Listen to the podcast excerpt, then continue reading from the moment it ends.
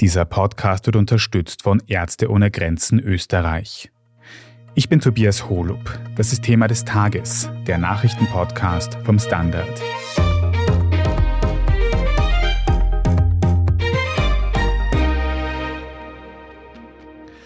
Trockener Husten, eine rinnende Nase und starkes Kopfweh. Solche Symptome machen sich gerade wieder im großen Stil in der österreichischen Bevölkerung breit. Doch nun warnen Expertinnen, dahinter steckt eine Corona-Welle und sie könnte zur größten werden, die wir bisher gesehen haben. Und das, obwohl die Covid-19-Pandemie doch vielerorts schon für beendet erklärt wurde. Stehen uns jetzt also wieder überfüllte Notaufnahmen und staatliche Maßnahmen bevor? Darüber sprechen wir heute. Und wir schauen uns an, wie man diese massive Infektionswelle möglichst unbeschadet übersteht. Magdalena Pötsch, du beschäftigst dich hier beim Standard mit Gesundheitsthemen und auch mit Krankheiten. Und ich sag's jetzt gleich zum Anfang. Ich habe vor kurzem Corona gehabt, bin auch deswegen sicherheitshalber noch ein paar Tage im Homeoffice geblieben. Aber ich glaube, was ich so höre und was ich so mitkriege, bin ich da auch nicht der Einzige aktuell, oder? Absolut. Also, wie es der Molekularbiologe Ulrich Elling auf X geschrieben hat, wir steuern auf die wohl höchste Infektionswelle jemals zu. Die Zahlen steigen sehr, sehr rasch. Wir werden auch wahrscheinlich noch eine Weile in dieser sehr hohen Welle drinnen sein. Und so gesehen bist du sicher nicht der Einzige, der gerade krank zu Hause sitzt. Es wird auch wahrscheinlich wieder zu Hospitalisierungen kommen, beziehungsweise sieht man aktuell auch schon deutlich einen Anstieg bei den Hospitalisierungszahlen. Also es werden auch täglich immer mehr Menschen, die aufgrund einer Covid-Erkrankung wieder in Krankenhäusern medizinisch betreut werden müssen. Aber die Versorgung kann aufrechterhalten werden. Ich habe da gestern mit zahlreichen Ärztinnen und Ärzten in ganz Österreich telefoniert, die in Krankenhäusern tätig sind. Die sagen alle, ja, die Situation ist angespannt und wir sind definitiv ausgelastet, aber wir stehen jetzt nicht vor einer völligen Überlastung der Krankenhäuser. Mhm. Jetzt ist doch eigentlich in den letzten Monaten schon so ein bisschen verkündet worden, immer wieder, dass die Corona-Pandemie vorbei wäre. Jetzt hast du gesagt, da ist die Rede von einer der größten Infektionswellen jemals. Wie passt das zusammen? Naja, Pandemie heißt ja vereinfacht gesagt einfach, dass sich ein Virus völlig unkontrolliert und unvorhersehbar ausbreitet. Das ist nicht mehr der Fall, das stimmt. Aber eine Endemie oder eine endemische Phase ist ja auch nicht nichts. Also es kann trotzdem immer wieder, so wie aktuell, zu Wellen kommen. Aber die erwischen uns nicht mehr so völlig aus dem Nichts, wie das noch vor gut drei Jahren war. Anders gesagt, diese Welle, die wir jetzt gerade erleben, ist im Grunde für Fachleute nicht überraschend. Es war klar, dass die Zahlen im Herbst und Winter deutlich ansteigen werden. Was ein bisschen überraschend ist, ist, dass die Zahlen jetzt doch sehr, sehr rasant gestiegen sind. Also die Welle hat sich in den vergangenen Monaten eigentlich ja immer ein bisschen nicht sehr stark, aber doch kontinuierlich aufgebaut. Und jetzt hat das Ganze deutlich an Tempo zugenommen in den letzten Tagen und Wochen. Dieser Aspekt ist ein bisschen überraschend bei dem Ganzen. Aber so im Grunde hat man generell eine Welle kommen sehen und das ist das Beruhigende an der ganzen Sache. Dieser rasche Anstieg hängt jedenfalls jetzt nicht mit irgendwie einer neuen Supervariante zusammen, die den Immunschutz so viel besser umgeht, dass sich jetzt plötzlich alle anstecken. Also so ist es nicht. Das war schon im Großen und Ganzen vorhersehbar, dass das so kommen wird. Und das ist auch normal, auch wenn wir nicht mehr in einer pandemischen Phase sind, sondern eben in der Endemie. Mhm.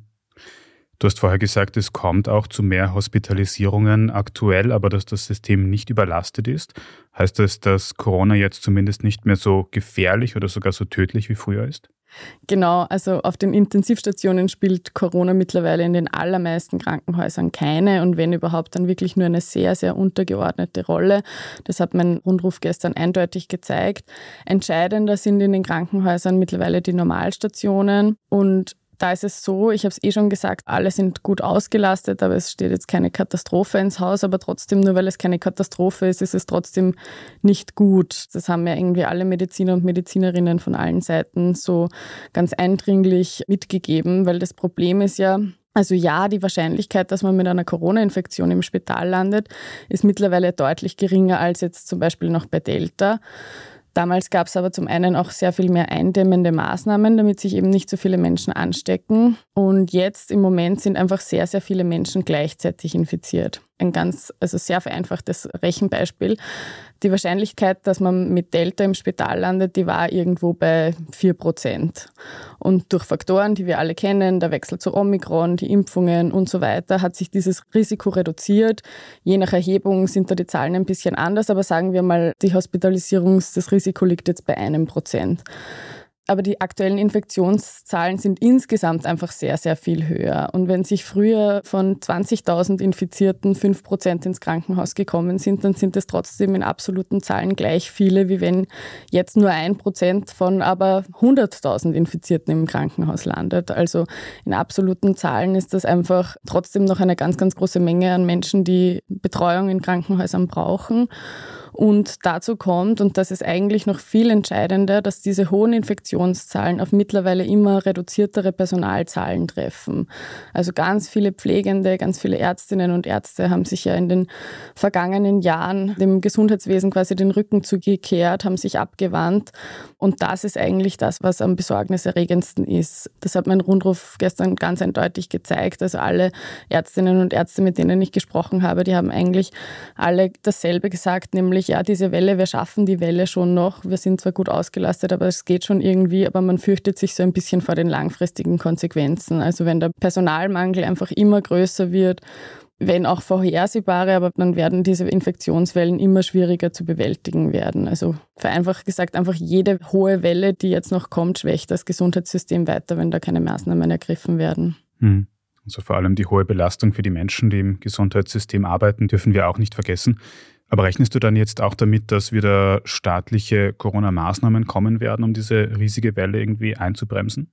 Nein, davon gehe ich nicht aus. Das hängt auch damit zusammen. Rein von der Zuständigkeit her hat sich das verändert. Wir sind jetzt in Österreich nicht mehr im sogenannten Pandemie-Management. Also die Gesundheitsbehörde hat hier keine quasi außerplanmäßigen Aufgaben mehr in Sachen Corona, sondern Corona ist jetzt einfach Teil der Regelversorgung. Insofern rechne ich nicht damit, dass wir da noch sofern nicht irgendwie eine ganz andersartige Variante kommt, die den Immunschutz so gut umgeht und uns wirklich nochmal Probleme macht. Das schaut aber aktuell nicht so aus. Also insofern gehe ich da nicht davon aus, dass da noch irgendwelche Corona-Maßnahmen ins Haus stehen. Mhm. Aber trotzdem, du hast es gerade schon angesprochen, es sind gerade sehr viele Menschen gleichzeitig krank. Und das erinnert mich ein bisschen, früher hat es dann teilweise sogar Ausfälle bei Öffis gegeben, weil da eben so viele MitarbeiterInnen gleichzeitig ausgefallen sind. Könnte sowas jetzt wieder vorkommen? Das hingegen kann ich mir schon eher vorstellen. Also ich glaube, wir können alle verkraften, wenn die BIMA mal ein paar Minuten länger braucht. Aber das ist auch das große Thema im Gesundheitsbereich, dass einfach ganz viele Menschen, die in Spitälern arbeiten, natürlich auch selbst an Corona erkranken können und dass diese Krankenstände beim Personal einfach den Spitälern massiv zu schaffen machen aktuell. Mhm. Gibt es da zumindest, also auch wenn es keine staatlichen Eingriffe gibt, gibt es da irgendwelche Empfehlungen? Wird es Informationskampagnen dafür geben, wie Unternehmen damit jetzt umgehen soll mit der Situation, weil zum Beispiel bei der Grippe hat es ja schon lang Betriebsimpfungen gegeben. Gibt es da irgendwas, was geplant ist, um den Unternehmen zu helfen, durch diese Wellen zu kommen? Ich weiß zumindest nichts davon, dass es da irgendwelche einheitlichen, über ganz Österreich hinweg Maßnahmen geben soll. Vielleicht hängt das auch damit zusammen, dass wir eben nicht mehr im Krisenmodus sind, sondern in, in der Regelversorgung, wo das üblicherweise dann allen selbst überlassen wird. Ich habe zumindest von Seiten des Gesundheitsministeriums oder von anderen Stellen nichts dazu gehört. Mhm. Jetzt bekomme ich ein bisschen so den Eindruck, wenn wir über das Thema reden oder wenn man dazu was liest, dass wir mittlerweile zumindest schon ein bisschen verstehen, wie Corona funktioniert, weil wir eben Daten und Erfahrungswerte haben. Kann man vielleicht sogar einschätzen, wie lang diese erwartete extrem große Welle dauern wird, wann die wieder zu Ende gehen wird? Erfahrung ja, und ich komme gleich zu deiner Frage, aber noch ganz kurz einen Exkurs vorher, weil es ist trotzdem, auch wenn wir jetzt Daten und Erfahrungswerte haben, trotzdem immer ein bisschen ein Blick in die Glaskugel, weil beim Infektionsgeschehen einfach so viele Faktoren eine Rolle spielen. Das Wetter, die anderen Viren, die gerade sonst noch so zirkulieren, wie viele Menschen sich die Auffrischungsimpfung geholt haben und, und, und. Und dazu kommt, dass die Dashboards also sehr wichtig und natürlich auch so genau wie nur möglich sind, aber trotzdem natürlich das Infektionsgeschehen nicht hundertprozentig genau abbilden können. Das liegt zum Beispiel auch daran, ich habe da gestern mit jemandem gesprochen, der sequenziert, dass einfach viele Länder ganz unterschiedliche Methoden zur Sequenzierung haben und manche Länder nur sehr, sehr wenig erheben. Als Beispiel, aus manchen europäischen Ländern wurden jetzt im November bis dato nur 20 Proben für die Sequenzierung bereitgestellt, also einem ganzen Land. Also da kann man sich schon ausmalen, wie viel Aussagekraft man sich da auf das gesamte Infektionsgeschehen ausrechnen darf. Wenn ich dennoch jetzt eine Schätzung abgeben muss, ich glaube, dass wir schon noch gut einen Monat so im ganz, ganz hohen Bereich uns bewegen werden. Dann werden sie wahrscheinlich ein bisschen sinken, aber über den Winter hinweg werden die Zahlen dennoch konstant hoch bleiben. Das ist meine Einschätzung.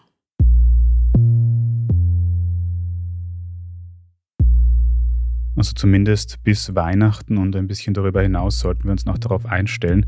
Und damit wir da auch möglichst gut durchkommen, reden wir gleich noch ein bisschen über das optimale Verhalten während so einer Corona-Welle. Wir sind gleich zurück. Erdbeben mit zerstörten Häusern. Menschen mit schweren Verletzungen. Einsatzkräfte mit mobiler Klinik. Sekunden mit Bedeutung. Ärzte ohne Grenzen. Wir gehen dahin, wo es weh tut. Weil jede Sekunde zählt. Spenden Sie jetzt unter Ärzte ohne Grenzen AT. Ich bin die Franziska. Ich bin der Martin. Und wir wollen besser leben. Lohnt sich 10.000 Schritte zu gehen jeden Tag? Ist das Großraumbüro wirklich so schlecht wie sein Ruf? Spoiler, ja. Bringt's was, Intervall zu fassen? Wir fragen die, die es wirklich wissen und probieren es auch gleich selber aus. Bei Besser Leben, jeden Donnerstag eine neue Folge.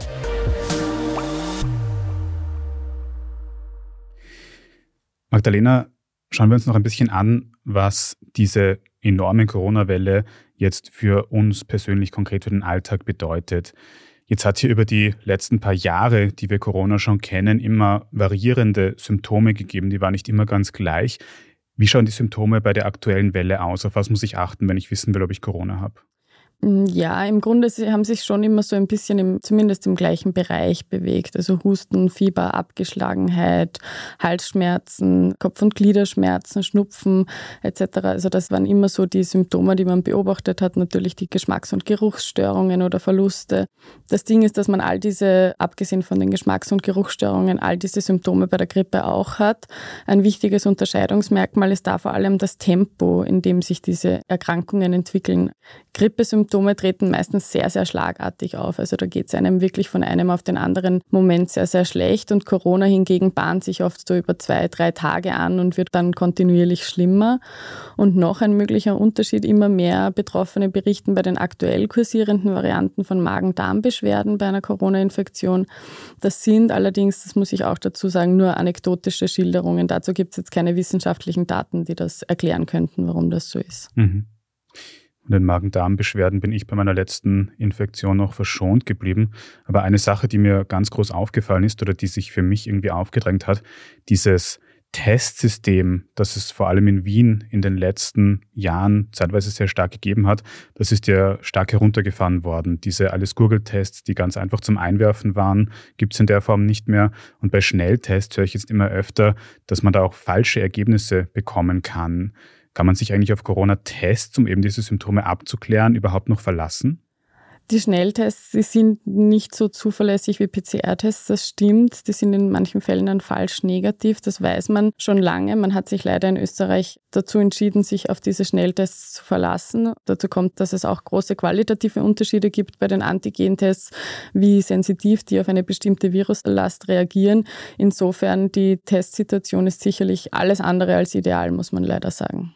Wie läuft denn das jetzt offiziell ab? Gibt es noch irgendein offizielles Testsystem? Also wenn ich mich vom Arzt krankschreiben lasse, kann der dann auch automatisch immer einen Test gleich machen, einen PCR-Test vor allem? Der Arzt oder die Ärztin entscheidet darüber, welcher Test am meisten Sinn macht bei deinen Symptomen. Du kannst jetzt nicht nur, weil du einen Test haben willst, kannst du den bei keiner Stelle aktuell irgendwie verlangen, einen Gratistest. Also im Moment ist es so, wenn du dich kränklich fühlst, kontaktierst du deinen Hausarzt oder deine Hausärztin und die entscheiden dann auch, macht ein Antigentest Sinn, macht ein PCR-Test Sinn, wird deine Viruslast quasi zur Sequenzierung eingeschickt etc. Aber diese Entscheidungen, die triffst nicht du, sondern dein Arzt oder deine Ärztin. was ja eh in den meisten Situationen sehr sinnvoll ist. Magdalena, wenn man jetzt eben so Symptome bei sich feststellt, wenn man vielleicht auch einen positiven Test hat, wie verhält man sich dann am besten? Soll man wirklich gleich zu Hause bleiben? Wie lange sollte man da zu Hause bleiben? Wie tut man da am besten? Ja, da gibt es natürlich keine allgemeingültigen Empfehlungen. Ja, im Grunde einfach wie sonst auch, wenn man sich krank fühlt, zu Hause bleiben, krank schreiben lassen und den Hausarzt kontaktieren. Wichtig dabei ist, sehr, sehr viel lässt sich auch nur telefonisch besprechen. Also wenn man sich krank fühlt, man muss sehr oft nicht in die Ordination hingehen. Viele Ärztinnen und Ärzte, mit denen ich in Kontakt bin, die haben das ganz oft betont. Bitte einmal anrufen, das spart ganz viel Zeit im Tagesgeschehen und vieles kann man eben auch telefonisch abklären. Ja, und ansonsten, wie gesagt, wie sonst auch. Wenn man sich krank fühlt, dann hat man in der Arbeit nichts zu suchen. Und wenn man etwa durch einen Test bei der Hausärztin oder beim Hausarzt schon weiß, dass man Corona hat und sich aber nach ein paar Tagen schon super fit fühlt, dennoch vielleicht zur Vorsicht erst noch einmal, so wie du, jetzt gerade auch ein paar Tage im Homeoffice bleiben. Das ist sicher nicht verkehrt. Wenn ich mich dann wieder erholt habe, wie geht es nach einer Corona-Infektion weiter? Kann ich gleich wieder Sport machen oder sollte ich mich noch schonen? Ich glaube, du hast auch sehr viel zum Thema Long-Covid recherchiert in den letzten Jahren. Genau, also Corona ist zwar jetzt mittlerweile eine von vielen Infektionskrankheiten, wenn man so will, aber sie ist schon eher am schwereren Ende des Spektrums quasi. Also Corona ist nach wie vor eine eher schwere Infektion, die man nicht auf die leichte Schulter nehmen sollte.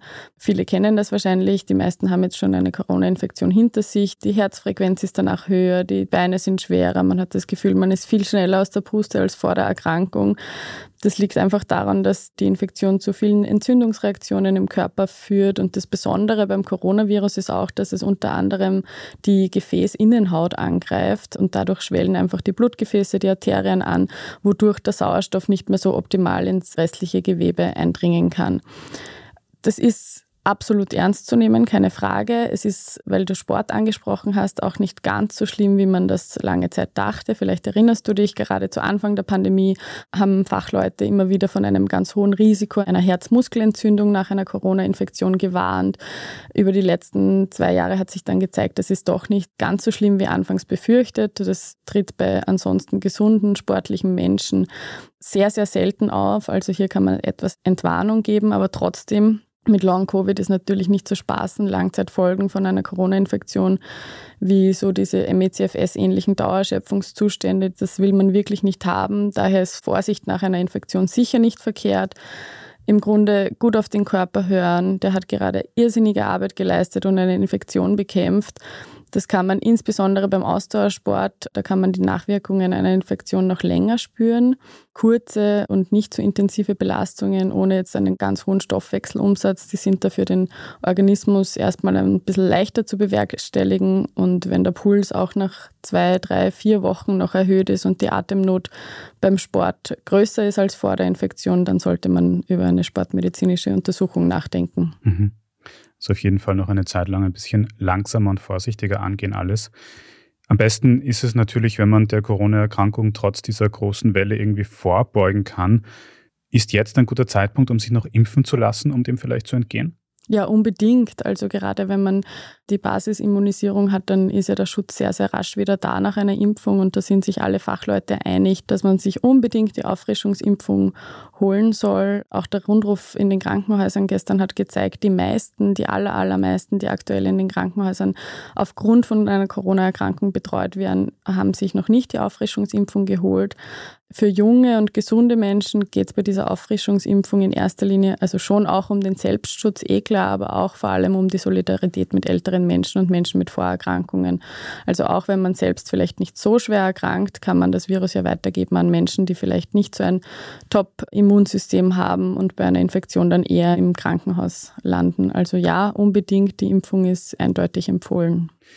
Außer der Impfung nochmal zur Erinnerung, was kann man sonst noch alles machen, um eine Infektion zu vermeiden? Ich weiß, ich habe zum Beispiel von dir einen super Artikel gelesen vor kurzem, wie wichtig Händewaschen ist.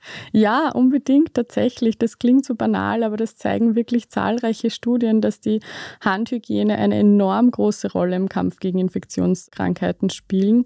Also unbedingt das Händewaschen wieder ernst nehmen. Wir kennen eh noch alle die Empfehlungen, zweimal Happy Birthday singen. Solange sollte man unbedingt die Hände unterm Wasser schrubben austoben und sich von diversen Bakterien, Viren, Mikroorganismen befreien. Auch das Maske tragen kann durchaus wieder Sinn machen, vor allem jetzt zu Stoßzeiten in den Öffis fühle ich mich persönlich einfach wohler, wenn ich wieder die Maske aufsetze und ich weiß, es ist kalt und Heizen ist teuer, aber hin und wieder mal Stoßlüften, wenn man sich mit mehreren Menschen in Innenräumen aufhält, ist sicherlich auch nicht verkehrt. Ja, das Allerwichtigste, das haben wir eh schon angesprochen, wenn man sich krank fühlt, zu Hause bleiben. Also Hände waschen, Maske tragen, impfen, zu Hause bleiben. Magdalena, wird es solche massiven, aber wenn ich es vielleicht so banal zusammenfassen kann, weniger gefährlichen Corona-Wellen, wie wir sie jetzt dann anscheinend sehen, jetzt eigentlich immer wieder jedes Jahr geben? Also ist das jetzt diese Art und Weise, wie uns Corona begleiten wird, an das wir uns gewöhnen müssen? Ja, davon ist eigentlich auszugehen, dass das jetzt so der Zyklus ist, auf den wir uns einstellen können. Möglicherweise werden die Corona-Wellen also man muss schon sagen, die aktuelle Corona-Welle ist wirklich sehr, sehr hoch und möglicherweise werden künftige Wellen nicht mehr ganz so hoch, aber grundsätzlich ist davon auszugehen, dass wir jedes Jahr während der kalten Jahreszeit ganz besonders mit hohen Infektionszahlen konfrontiert sein werden. Und deshalb ist auch ganz klar die Empfehlung von Fachleuten, so wie wir das bei der Grippe auch machen, jedes Jahr eine Auffrischungsimpfung holen, dann ist man gut auf die kalte Jahreszeit vorbereitet. Das heißt, wir gewöhnen uns jetzt langsam an den Workflow, wie uns Corona begleitet. Vielleicht können wir mit unserer Folge heute noch ein bisschen Awareness schaffen und ein paar Leute, ein paar Leute motivieren oder ihnen ermöglichen, sich eben nicht anzustecken. Ich hoffe es auf jeden Fall für alle. Danke dir, dass du uns da heute nochmal ein Update gegeben hast, Magdalena Pötsch. Danke dir und gute Besserung. Danke dir. Wir machen jetzt dann gleich noch weiter mit unserer Meldungsübersicht. Wir sprechen unter anderem über die immer größeren Streiks der Metaller in Österreich und über einen Überraschungsbesuch in Kiew. Wenn Sie, liebe Zuhörerinnen und Zuhörer, die journalistische Arbeit, die wir hier beim Standard machen, in der Zwischenzeit schon unterstützen möchten, dann geht das zum Beispiel, indem Sie ein Standard-Abo abschließen. Das geht sowohl für die Zeitung als auch für die Website. Oder wenn Sie Thema des Tages über Apple Podcasts hören, dann kann man dort ein paar Euro für ein Premium-Abo zahlen und Sie in Zukunft ohne Werbung hören und vor allem sehr unterstützen. Also vielen Dank dafür. Wir sind gleich zurück.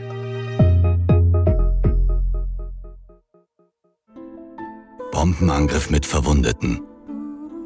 Evakuierung mit ständiger Gefahr. Schnellzug mit mobiler Intensivstation. Sekunden mit Bedeutung. Ärzte ohne Grenzen. Wir gehen dahin, wo es weh tut. Weil jede Sekunde zählt. Spenden Sie jetzt unter Ärzte ohne Grenzen AT. Standard-Podcasts gibt es ja wirklich schon zu jedem Thema. Also fast jedem. True Crime. Thema des Tages. Lohnt sich das? Inside Austria. Serienreif. Besser Leben. Rätsel der Wissenschaft. Edition Zukunft. Und, und, und. Aber nicht jeder hat die Zeit, das alles zu hören. Und manchmal möchte man sich einfach nur ein paar Minuten beschallen lassen. Ich bin Scholt Wilhelm. Und ich bin Margit Ehrenhöfer. Ab sofort bringen wir auch Highlights unserer Podcasts. Für zwischendurch, wenn mal weniger Zeit ist. Diese kurzen Ausschnitte nennen wir Shorts. So wie eine kurze Hose. Oder eine kurze Geschichte. Okay. Und Shorts vom Standard finden Sie jetzt überall, wo es Podcasts gibt. Und hier ist, was Sie heute sonst noch wissen müssen. Erstens, wir schauen in die Ukraine.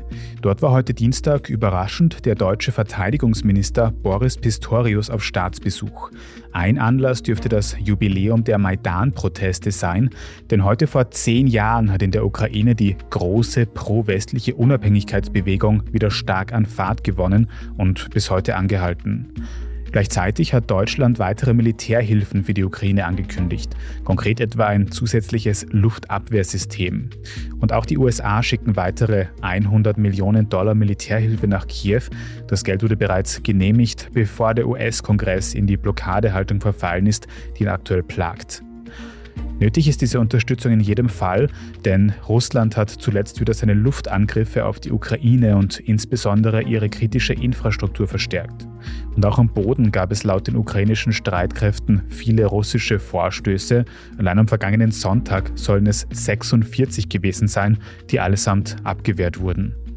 Zweitens, bei den Lohnverhandlungen der Metaller steht ab heute Dienstag Österreichs größter Stahlkonzern, die Föstalpine, still. Erwartet werden bis zu 24 Stunden lange Streiks bei der Föst und anderen Unternehmen der Metallindustrie, zu der insgesamt rund 20.000 Beschäftigte gehören.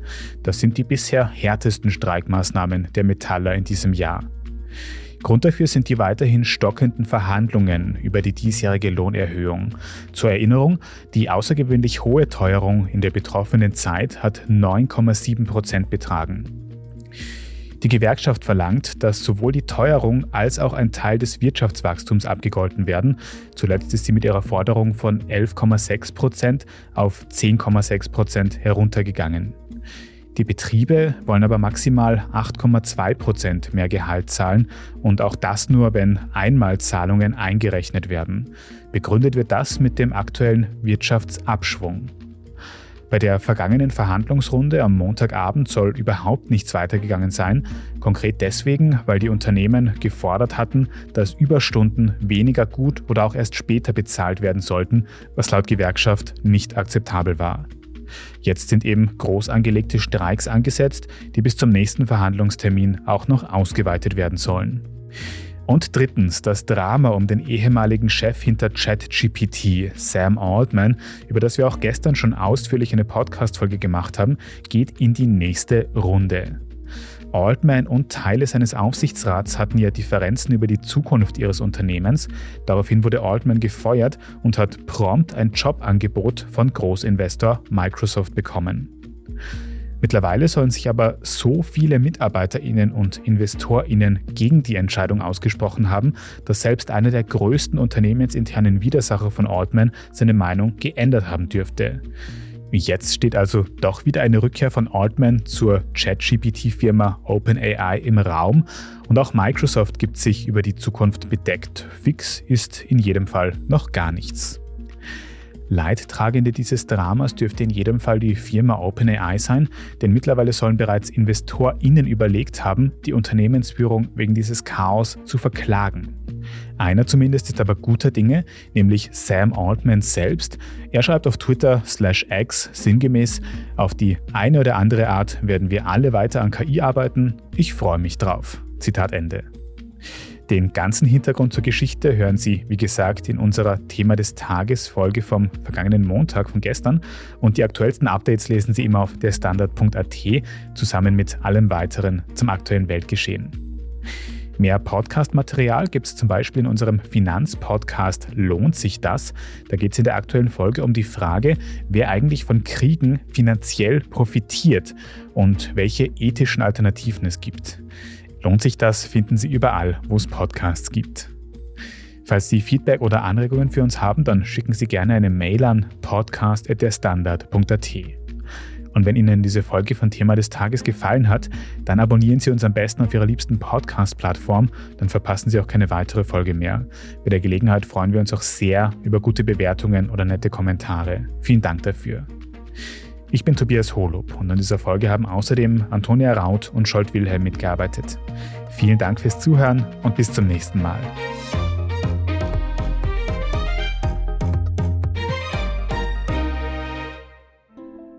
Bombenangriff mit Verwundeten. Evakuierung mit ständiger Gefahr. Schnellzug mit mobiler Intensivstation. Sekunden mit Bedeutung. Ärzte ohne Grenzen. Wir gehen dahin, wo es weh tut. Weil jede Sekunde zählt. Spenden Sie jetzt unter Ärzte ohne Grenzen AT.